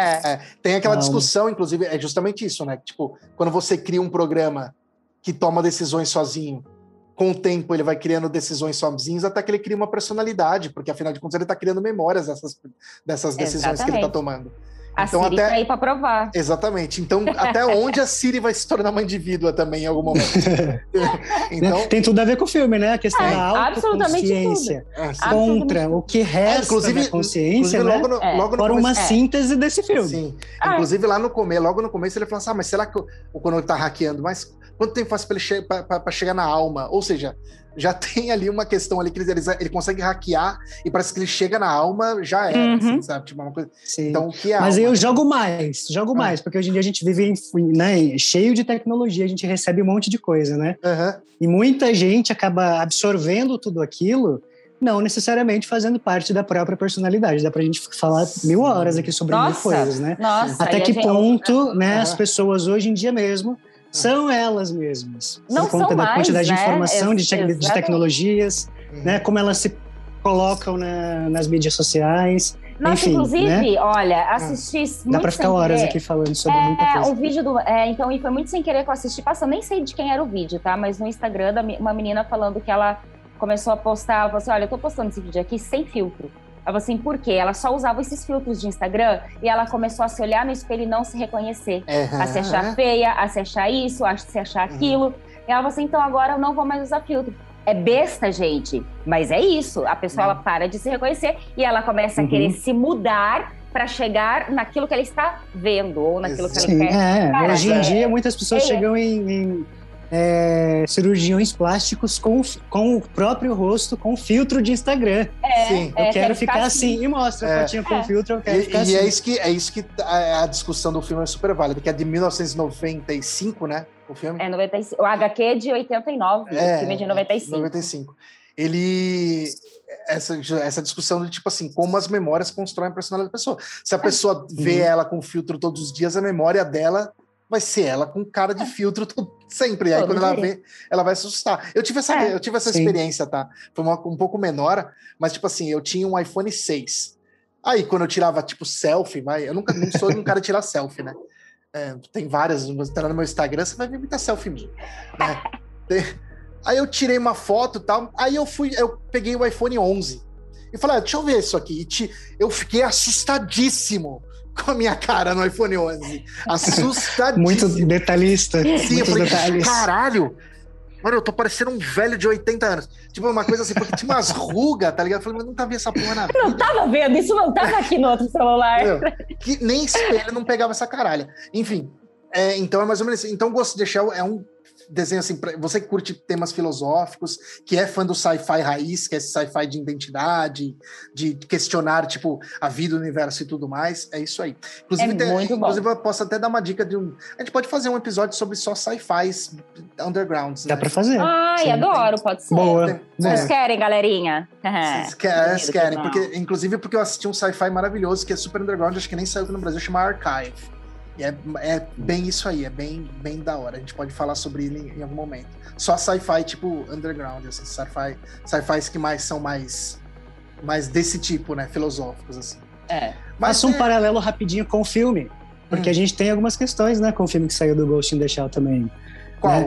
É, o, o, filme em si, né, ele foi criticado com, com a Scarlett Johansson ah, sim, por conta ela do White Shame, né, que é, falaram, exatamente. Ela não é oriental. Só que no Japão, por exemplo, ele fez muito sucesso entre os japoneses por conta da imagem, né, Porque, que assim, lembra, enfim. Se a gente falar sobre em questão filme, ele não é um filme ruim, não. Ele é um filme até bem legal. É um filme bem legal. Eu gostei quando eu vi. Não, eu, eu também gostei, eu acho que tá tudo ali. E é um Mas filme... ficou na minha cabeça essa questão também do white shaming, né? Será que se tivesse mais Fica, aquele é. visual, né, japonês, porque se passa no Japão é filme, né? É, Talvez então, mas aí, é, uma... mas é meio dúbio. Lembra que a gente, a gente discutiu isso já sobre o quão japonês são os japoneses para os japoneses. Você entendeu? Porque tipo, quando eles fazem, né, todos eles têm olho grande, eles têm o rosto até bem ocidentalizado, alguns deles. Então, por isso que talvez tenha feito sucesso lá. Para eles foi ótimo era isso, sabe? Tipo, eles têm nomes japoneses? Tem, porque eles estão acostumados, mas talvez eles imaginassem a Major até como uma, uma mulher europeia, sei lá. Não dá pra saber. Sim. Mas isso, mas isso me desprendeu um pouco na hora, viu? A hora que, tipo, porque a hora que ela revela o nome, você vê a imagem dela, assim, né? Não ah, e ela né? fala o nome japonês, cria uma desconexão, porque você fala, mas caramba, nem não, né? tanto. Né? Nem tanto, porque quando você sabe que o cérebro é de outra pessoa. É, mas eu não sei. É, é, é uma Pode coisa ser, assim, então. É, porque vai né? que esse corpo também foi comprado no mercado negro. Não, foi no mercado, mercado negro. Mas o corpo é. Porque, tipo, aquele outro corpo que aparece é uma loira de olho claro. Né? Aquele, é, uma, é uma Vivi de olhos azuis que aparece ali. Né, que toda quebrada lá. Aqui tá aqui é no cérebro. Sim, sim, Entendeu? sim, sou eu de olhos azuis, é Exatamente. Ali tem... é, mas aqui quando a gente fala de, de anime, desenho japonês, não tem esse lance de, de é, manter é, né, a é. imagem e tal. Cê, eh, tem outro desenho que sofreu isso, que é aquele Alita Battle Angel, né? Ai, é, mas ela ainda você conhece, né? Um não, então, assim. e eles transformaram a cara dela num anime, em filme, né? Quem uhum. assistiu uhum. Alita, que também não é um filme ruim, é um filme foda. falar. Anjo de combate, não foi uma coisa é, assim? É, Alita Anjo de Combate. É, Alita Battle Angel. Eles pegaram a menina, a atriz, deixaram o olhão dela grande e fizeram aquela dela tipo um mangá. A galera falou: puta que pá, vai ficar uma bola. Mas não, não, é super, super orgânico no filme, funcionou. Robert Rodrigues é uma tá linguagem. Robert Rodrigues é, é bom em fazer essas, essas bizarrices e ficar bom. Né? Tipo, né? Mas, mas eu não sei, mas ficou legal, mas eu gostei do é. filme. Porém, eu, eu, acho que sim, que se tivesse mais aquela ambientação japonesa, teria ficado mais crível, não sei. Sim. Mas daí já é muito particular daí de cada muito um. Muito né? particular, né? exatamente. Mas, Jay, acho que é sua vez aí de, de, vai, Jay, de vai levar a gente para um, um universo lá, um pouco diferente, respira. mais é. leve, né?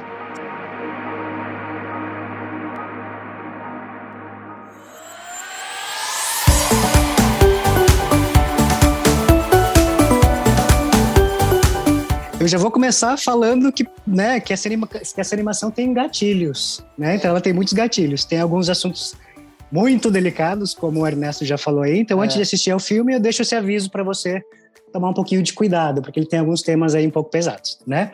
Bom, agora eu vou pedir para quem estiver ouvindo a gente nesse momento aí, pensa aí em um artista, pensa em um cantor ou um ator que você é muito fã ou já foi. É, pensou? Será que a imagem que você tem dele é a imagem que ele tem de si mesmo? Será que o que você espera dele, ele está pronto para fornecer ou retribuir? O que foi preciso até que ele chegasse a esse patamar onde se encontra hoje? Será que ele é realmente como aparenta ser? Então, eu com essas perguntas eu vou deixar fervendo aí na sua cabeça durante o programa. Durante esse bate-papo aí que eu vou falar sobre o filme Perfect Blue, em tradução livre aí, o azul perfeito. E já deixo uma pergunta aí: será que existe, né? O azul perfeito? Quando a gente está falando de cor, o Ernesto estava falando ali, né, o que significa é esse nome? Quando a gente. Né? E quando a gente está prestando atenção, quando a gente fala de cores, né? O azul tem aquela coisa de calma, de perfeição, né? Então depois a gente fala um pouquinho da onde que vem, por que que tem, que, que tem a ver, né, esse nome. O filme de 1997 é uma obra do diretor japonês Satoshi Kon, falecido em 2010 autor aí de grandes animações de sucesso como Millennium Actress, Paprika, entre outras, e é uma adaptação de um romance do mesmo nome do escritor Yoshikazu Takeuchi. Bom, a trama se passa com a nossa protagonista Mima Kirigoi, que é uma jovem cantora de música pop japonesa. É, Para quem ouve aí, né, o nosso famoso J-pop. E é, ela era líder ah, foi, do grupo foi, Chan. Que eu ia ah, falar. É, rotoscopia. Falando que eu, nos três filmes a rotoscopia come solta. Aí. Porque, cara, o movimento deles é muito perfeito, assim, muito perfeito. E dá para ver que eles gravaram em estúdio, pegaram o vídeo e psh, desenharam por cima das pessoas se mexendo na vida real ali. É pra muito. fazer o... E não tem aquela perfeição, tipo assim, uma sincronia, tipo, falsa. Não, né? não tem. Você vê que os movimentos deles, assim, são é. muito, muito então, reais. Muito ali, então, é, rotoscopia. Aliás, eu, a Disney já faz desde a década de 50 a rotoscopia, né? Mas aí o. Pra, fazer esses movimentos lindões aí, rotoscopia só. Muito louco, muito louco. Bom, e a Mima, ela era líder do grupo Chan, há quase três anos. C-H-M. Não tem nada a ver com o jacaré. A Vivi tá aqui dançando, gente. Eu, na bo... eu ia falar da boquinha da garrafa, mas a boquinha da garrafa era outro grupo. tá aqui dançando a mistura do Brasil com o Egito. Bom, ela era líder desse grupo há quase três anos, com mais duas integrantes, que eram a Rei e a Yuriko. E buscava ali a ascensão no cenário musical. Porém, a Mima decide abandonar os palcos para se tornar atriz. Para surpresa de seus fãs, pais e os dois agentes que cuidavam da sua carreira, respectivamente a Rumi, que hesita muito com essa ideia, né, com essa mudança de carreira e tem um zelo por sua imagem de pureza, e o Tadokoro, que apoia, que apoia essa mudança. E essa decisão lhe custaria a paz por um bom tempo e colocaria a prova até mesmo da sua colocaria a prova até mesmo a sua identidade é, os três filmes ele tem essa questão, né? De, de perda da identidade. Esse link aí é muito importante para a gente prestar atenção. Bom, e uma coisa para prestar atenção, né? Cena onde a Mima se despede da carreira, que o, que o Ernesto estava falando ali, é que a plateia ali ela tá preenchida apenas por homens. E entre eles tem um específico ali, que é o Mamoru Uchida, que é um cara mal encarado, com uma expressão so, de dar medo. Jay, deixa eu só comentar isso. Eu não sei se isso foi uma crítica ou simplesmente passou despercebido. Eu acho que não. Eu acho que foi uma crítica, porque, cara, hum. é muito assim. É uma sexualização de, de, dessas meninas do J-pop de um nível hard, assim, que só os tiozão e os, e os os meninos gostam, né? Hoje dia não sei, não sei se. É claro que eu vejo que, tipo, vários adolescentes gostam. Também, não, mas ali... não mudou muita coisa, é, não, ainda tem. É, Aliás, então, tá. depois tá. a gente vai falar um pouquinho sobre essa indústria, que tem umas coisas bem bizarras, né? É, uhum. Mas. Mas enfim, só pelo público ser apenas de homens, você já percebe que tem essa questão aí, né? Desse uhum. fetichismo Exato. bizarro. É que né? eu não sei se foi de propósito no, no, filme, né? Ou o diretor colocou. Foi uma crítica. Colocar, não, é uma crítica, não deixa de ser uma crítica. É uma crítica também. É uma crítica. Esse cara aí, mal encarado, né, de dar medo, que eu falei para vocês, enquanto ele observa a Mima cantar e dançar, ele levanta o braço numa posição onde o ângulo faz com que ele pare... com, com que ela pareça dançar na palma da mão dele. Uhum. E é isso que ele quer, né? É. Mas será que apenas ele quer ver ela nessa posição, né, na palma da mão, porque aí ela fica na palma de mão de algumas pessoas nessa história. Uhum. E o sentimento desse stalker aí pela Mima é muito semelhante à síndrome de uh, Clerambault ou erotomania, que é onde a pessoa tem uma convicção delirante que é amado por alguém que está em uma posição social superior. E isso pode levar esse personagem a atitudes extremas e doentias não é apenas como aquele amor platônico que você sentia por alguém que via na TV. Né? Sempre tem aquela pessoa que gostava, todo mundo tem, né? Um crush. É, falando sobre né? He-Man, eu era afim da Tila. Nossa, eu queria pegar aquela Tila. Gente, aí, ó. Tava aquela mulher. Quem que era o seu crush, Vivi? Putz. Não era o He-Man, não, né? O He-Man era. Não, é. o He-Man era lembro. atravessadinho, né? O He-Man era estranho. É. Não sei.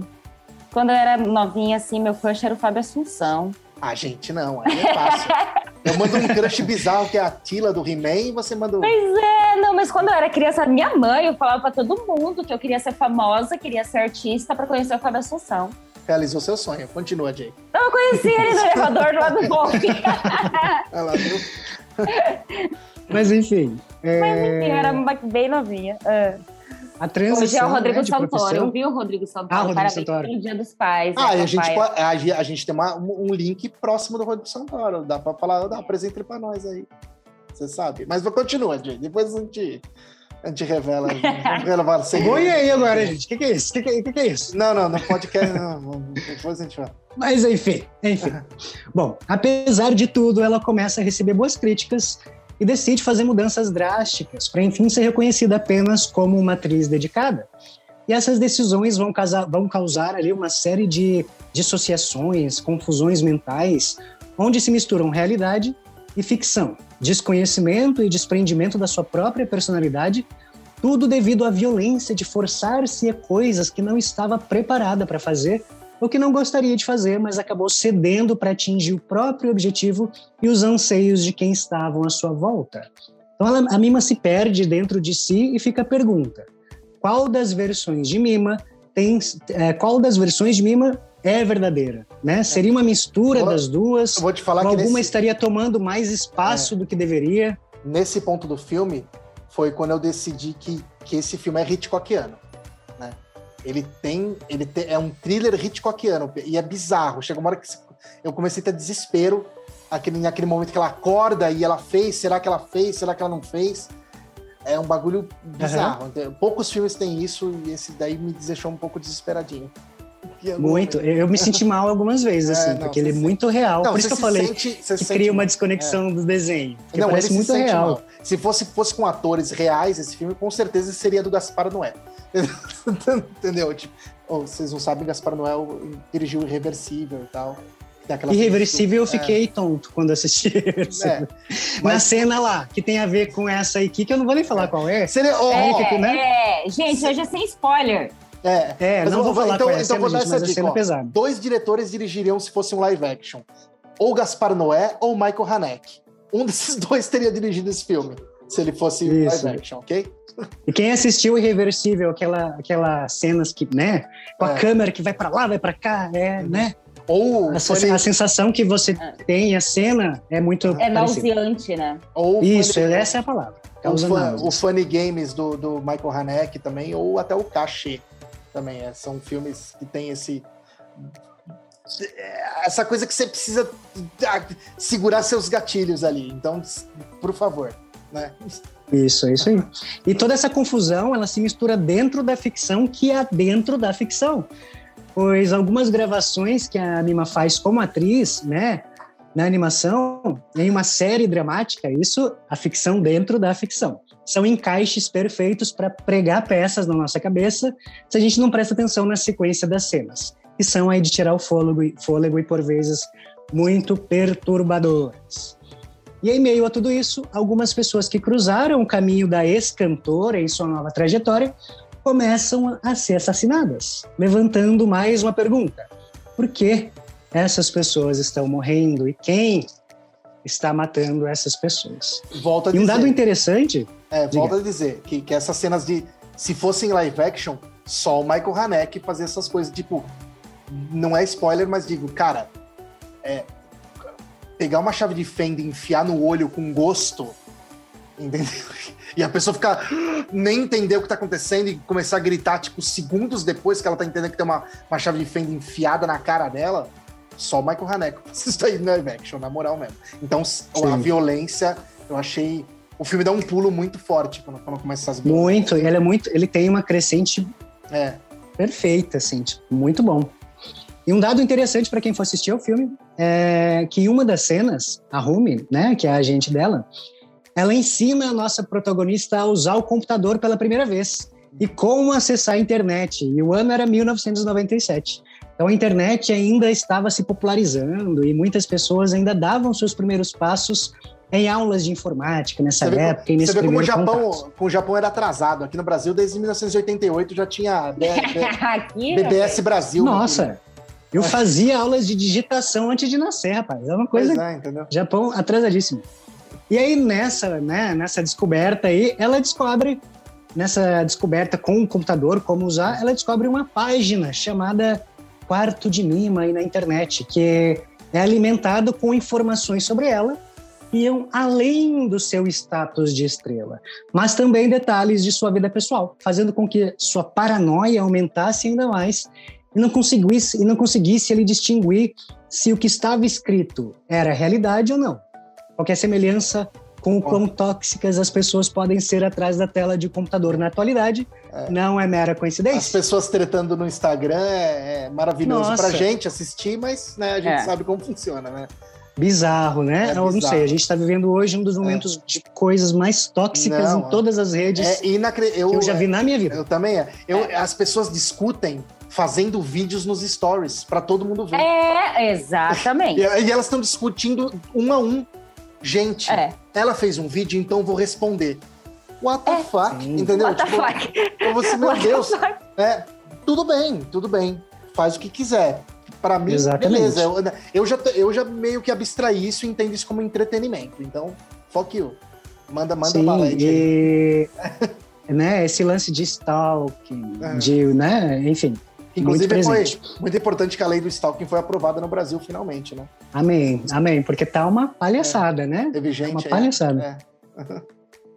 Bom, o roteiro, né, as sequências de cena, as movimentações, as expressões dos personagens, as temáticas, é tudo tão bom que o diretor Aronofsky, né, o Darren Aronofsky, comprou os direitos do filme para usar em uma cena de Requiem for a Dream, ou Requiem para um Sonho. Eu não vou falar qual é, mas é aquela cena onde a Jennifer Connelly repete uma cena ali igualzinha na animação. Então assistam os dois filmes, vocês vão conseguir reconhecer que cena que é essa. E virou um clássico aí de momentos marcantes do cinema. E se você assistiu também o Cisne Negro, também do Aronofsky, vai conseguir enxergar muitas referências de Perfect Blue nele. Afinal, Nossa, ele é um grande fã certeza. do Satoshi. Nossa, é verdade.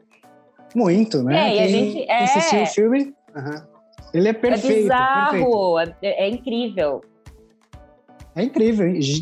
Eu acho que quem assistir é, o Perfect Blue, em seguida assistam Requiem for a Dream, depois coloca lá o Cisne Negro para vocês conseguirem reconhecer.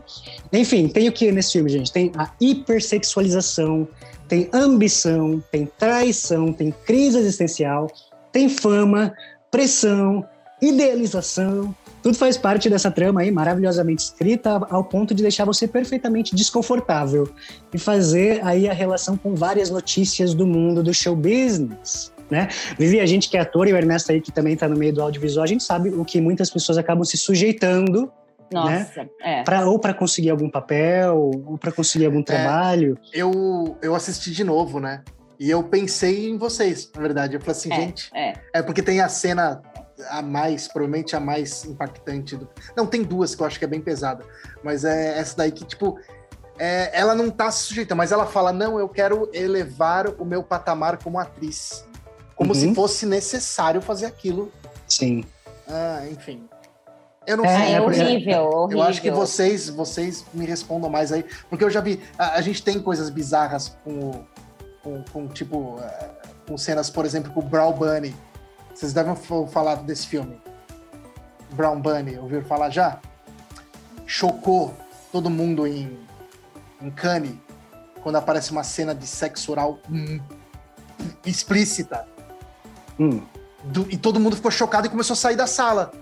Entendeu? Aí a, a atriz, que é aquela. Ai, pô, esqueci. Liv, é um, ela tem um nome. É, ela é de lá, da, ela é famosinha aí. Depois eu, a gente. Cara, eu esqueci. Se vocês procurarem Brown Bunny, vocês vão saber o que eu tô falando. Inclusive, o, é o. É, ah, esqueci até o nome do diretor, que inferno. Mas enfim, é uma cena de sexo oral real. Tipo assim, ela pega Olha. pai, bota na boca e vai até o final. Até o cara gozar lá e ela engolir tudo. Entendeu? Aí todo mundo encane, é todo mundo levanta e sai fora. E ela fala: Não, eu acho que isso é uma questão da atriz, a atriz precisa. É foda, cara. É foda. E acho que não atriz não precisa nada, né? A atriz é. faz aquilo que ela quer.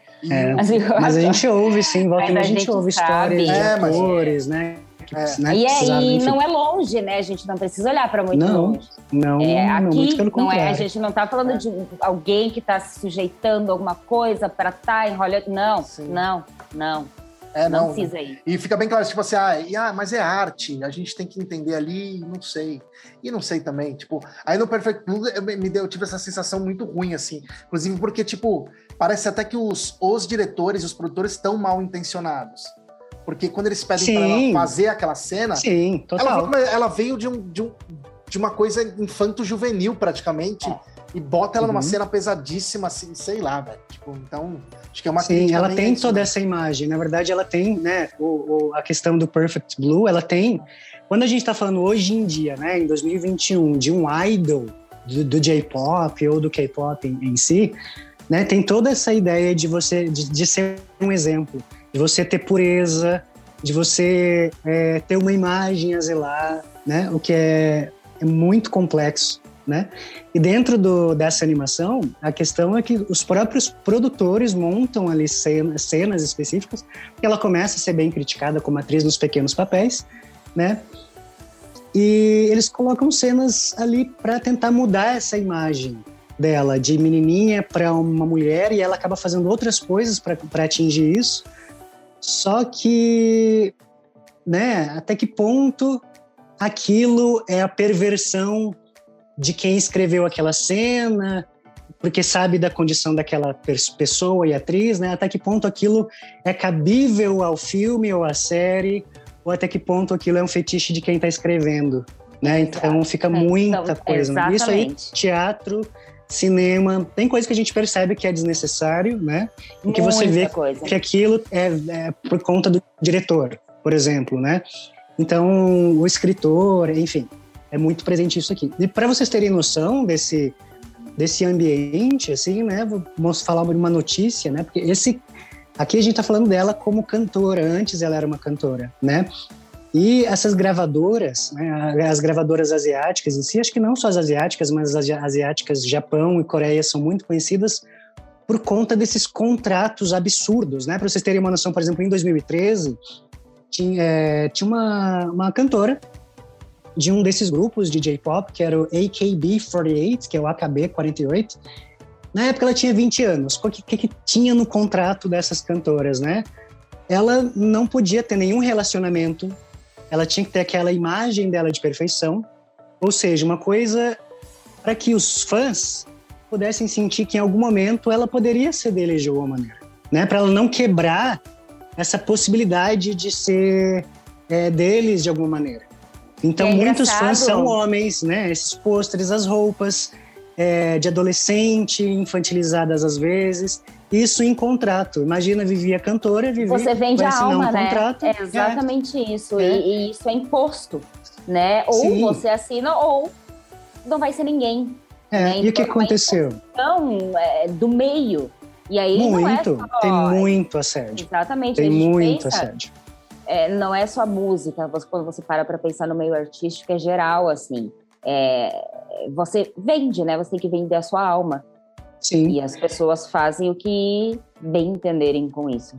Sim, e aí você. É, é absurdo, assim, né? Você assinar um contrato onde você faz. Você abdica da sua vida, né? Para ter uma imagem a zelar e para você ser idolatrada de uma maneira bem estranha, assim, né? É a Enfim, moda também pode... tem muito disso. É, eu muito. acho que existem algumas áreas que sofrem bastante. Assim. Sim, e nesse, nesse, nesse exemplo que eu tô dando para vocês, a menina ela foi pega aí, né? É, saindo de um apartamento ou de um lugar com um affair, né? E aí se descobriu, ela raspou a própria cabeça em sinal de autopunição. Olha o nível, né? De autopunição, pra... porque aquilo era inaceitável, né? E porque a gravadora também decidiu puni-la. Mas essa decisão Gente, foi dela. pensa, é, é, é, tão absurdo, é tão absurdo. Sim, foi rebaixada no grupo é, é, para trainee, enfim. O nível é, uhum. é, psicológico que chega, né? Porque a menina se autopunir, gente. É, Sim. É surreal. Não, ela tem que lutar por ela, pelos direitos dela, por ela ser humano, por ela mulher, e não o contrário, ela se punir por algo Sim. natural que ela fez. Exatamente. É horrível, é horrível. E o filme tem isso, gente. O filme é muito, muito, muito real para artistas que forem assistir. É muito fácil linkar exemplos, né? Para quem não faz tanta parte, tanto, tanto parte assim do, do, do, meio artístico, vocês conseguem pensar sobre esse assunto. Por isso que lá no comecinho eu fiz aquelas perguntas para vocês imaginarem quem, é, quem, de quem vocês são fãs, para vocês pensarem nas possibilidades de coisas que podem passar por trás aí, né? Da, do que a gente vê aí na televisão, enfim, né? E assistam, assistam com esse cuidadinho aí, mas assistam porque é um filme muito bom, maravilhoso. E a questão do azul, né, do azul perfeito, ela começa com o azul perfeito, né, com a pureza e tudo e tal. E vocês vão prestando atenção né, na, na, mudança, inclusive na mudança de cores dentro do próprio filme, né? Tem muito vermelho, enfim, acaba com vermelho e coisas assim. Então existe esse azul perfeito? Existe, Ernesto? O Não. Perfect Blue? Existe, existe, existe. é, eu acho, eu, eu, acho, assim, assistindo o filme, é, você vai se chocando e tal. Mas eu falei dos títulos, né? O, meu, é, a, a, a exceção do Akira, né? Mas a regra é fazer títulos que, que não que que façam você pensar mais ainda. É bizarro isso. Uhum, né? Sim. Tipo, Perfect Blue é, o nome, né? Aí você vai assistindo e fala assim, onde tá a porra do Perfect Blue? Você fica procurando. Né? Exatamente. Né? Mas a gente, isso é uma mentalidade muito ocidental, né? A gente fica procurando, tipo, é, a gente é dicotômico, né? A gente sempre pensa em 0 1. Um. Mas por que isso? Por que aquilo? Eu acho que o oriental ele tem essa, essa expansão um pouco maior, assim, de, de tipo, o título é, é uma reflexão sobre o, o, o tema do filme né? Não, não tá ligado diretamente. Senão, tipo assim, se fosse passar na sessão da tarde, que fosse um filme assim, ia chamar o quê? É... Uma atriz numa confusão muito grande, sei lá. Entendeu? Tipo, Sim.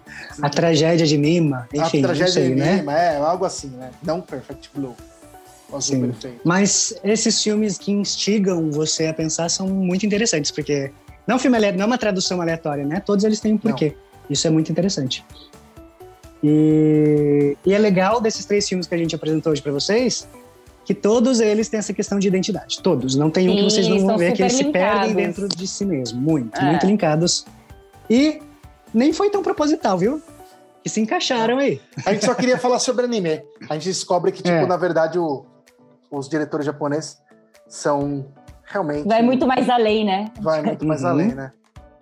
muito mais além muito mais além. E aí, pessoal, alguma coisa a dizer sobre? Que é um clima, né? A gente terminou aqui num clima pesado desse é, negócio. É, claro, gente. Também a vai... Não tem nem como, né, gente? eu tô aqui como. analisando a minha vida e as minhas escolhas. Sim, é. Quem senhora. sou eu? É. E, gente, e a esse gente... time dura semana na tua cabeça. Ficou uma semana depois pensando, tomando banho, pensando, meu Deus, o que, que é aquilo? Será que eu sou eu? O que que, né? E semana passada a gente estava tão tão feliz falando sobre Napoleão Dynamite. né? ah, gente do céu, é, não, é, não dá, né? Não dá. Mas é necessário, gente, é necessário. Não, é Muito necessário. Bom. Inclusive você que é cinéfilo, pelo amor de Deus, visite essas coisas, tá? Como a gente já falou isso aqui várias vezes. Vocês têm que visitar todo de cabo a rabo. Sem preconceito, uhum. gente. Vai pro filme trash, vai pro anime, vai pro, pro Hentai, se vocês quiserem também. Ai, Ernesto. Gente, Ernesto me apresentou um novo mundo.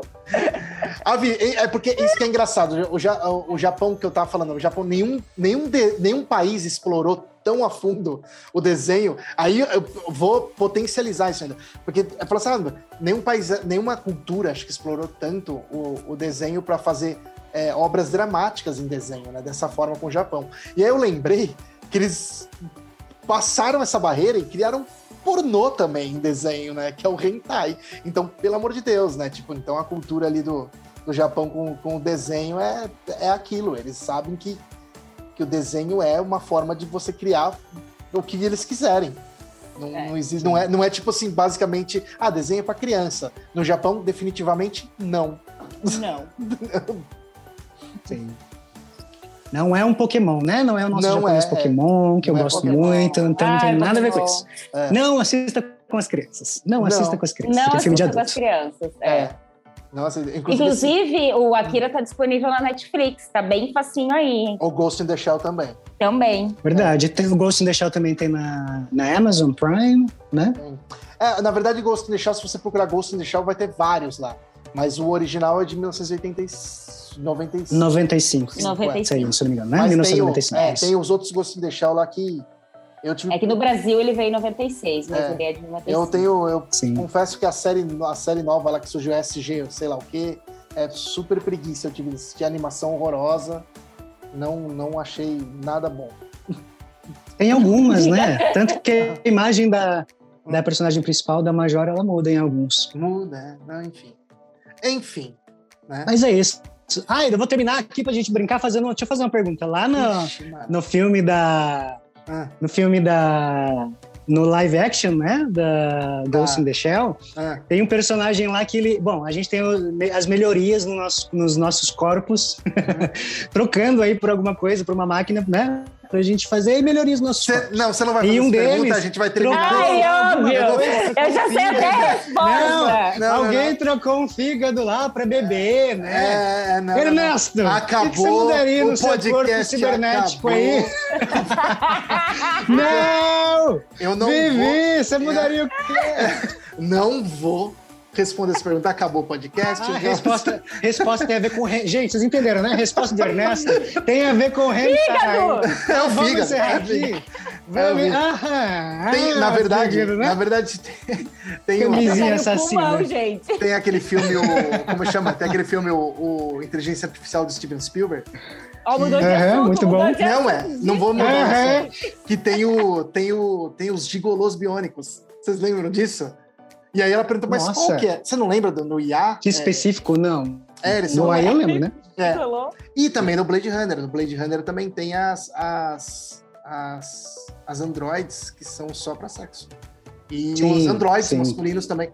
Então, tipo, imagino que deve ser isso aí, né, mano? Tipo, eu falo assim, cara, não tem nem como não pensar em outra coisa, eu tenho que ser honesto, sabe? Tipo, com a minha vida. tu, Jay, o que é que tu Gente, trocaria? Hã? Cara, eu sou muito... Sabe? O cérebro. Então, eu queria vai- aprimorar o, o cérebro cérebro, eu eu sabia criar que- poderes psíquicos, conseguir É. mudar as coisas, uma coisa muito louca. Mas eu acho que não dá, né? Não, eu também ia Mas, querer. se olha, eu cara, que escolher, é. mas Vivi gosta de vinho, né? Vivi. Você arrumar o fígado, colocar um fígado ali bonitinho, nem pode Já beber à pensou? vontade. todo Mas o meu é bonitinho. Tava dizendo que o meu fica é feio, É, Não, mas aí Ah. pra sempre, né? Você vai ter ele pra sempre ali. não. mas eu vou ter o meu fígado pra sempre. É porque isso, a Não tecnologia. sei, a gente vai envelhecer. eu- é, é uma discussão muito complexa, porque a tecnologia dá, dá, matando dá possibilidades muito, muito É. muito assim, dá- é, pega a gente muito no nosso.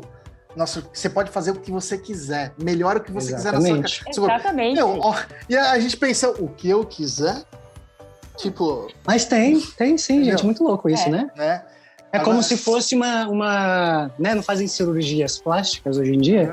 Sim. Imagina um lugar, né? Onde você fizesse melhorias no seu corpo ali. Bem. Ciberne- E é, eles falam que é, Ah, mas só que aí, gente, sabe o que, que ia acontecer? Ia virar todo mundo a, o top do top. A major. a É. major. Ia E ser difer- todo mundo ia ser a É. no topo. E o diferencial ia ser aquele, aquele, aquele a- assistente dela que gosta de usar o 38.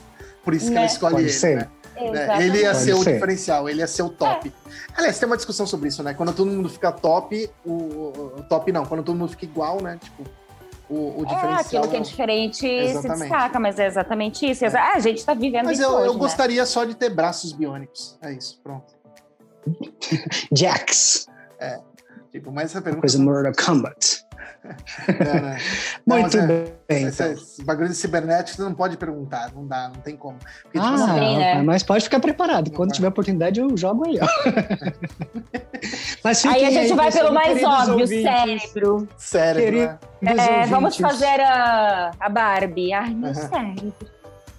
Ah, gente, mas ter poder psíquico eu acho, eu acho demais. Mas é lógico. Controlar vocês dois aqui na hora. no negócio. Lê a Ah, mas mente. é, o cérebro biônico ia controlar, ia ser isso? Não, mas não ia ser um cérebro. Ia ser uma, Ah. ia aprimorar, manter o. É, não, não. aprimorado ali. É, Ah, No- e eu vou no- estar querendo também. Tipo, no Ghost in the, é, telecinésicos. não, no, no Ghost in Ah, the. Shell é. imagina. Não ia virar o enhance- Akira, não, é. eu acho. No Ghost in the Shell, o enhance é também bioquímico. Não é só Sim. é, ciborgue. não, é eles fazem, bioquímico, é, é eles fazem Sim, sim. Mas enfim, gente, é isso, né? Assistam. É isso. É isso. Assistam, pensem em tudo isso aí que a gente falou, porque senão a gente vai ficar aqui até amanhã falando sobre Não. essas coisas, né? Mas são Uhum. três filmes aí que vão causar um impacto bem legal em cada um de vocês. Exatamente. Com Inspirem, vão ficar inspirados e motivados a, quem sabe, virem fãs aí achem outras coisas perdidas de anime aí. Tem muita coisa. É, Exatamente. filosofia, de repente. Muito, total, né? Tem Aí. totalmente tu- tudo a ver com filosofia. Dá Tem, tchau, e Vivi. pra quem gosta, é. Sim, dá tchau, Vivi, Pra dá tchau, quem? Jay. Tchau, gente. Até mais. Até a mais, próxima pessoal. e Vou ficar aqui. Assistam.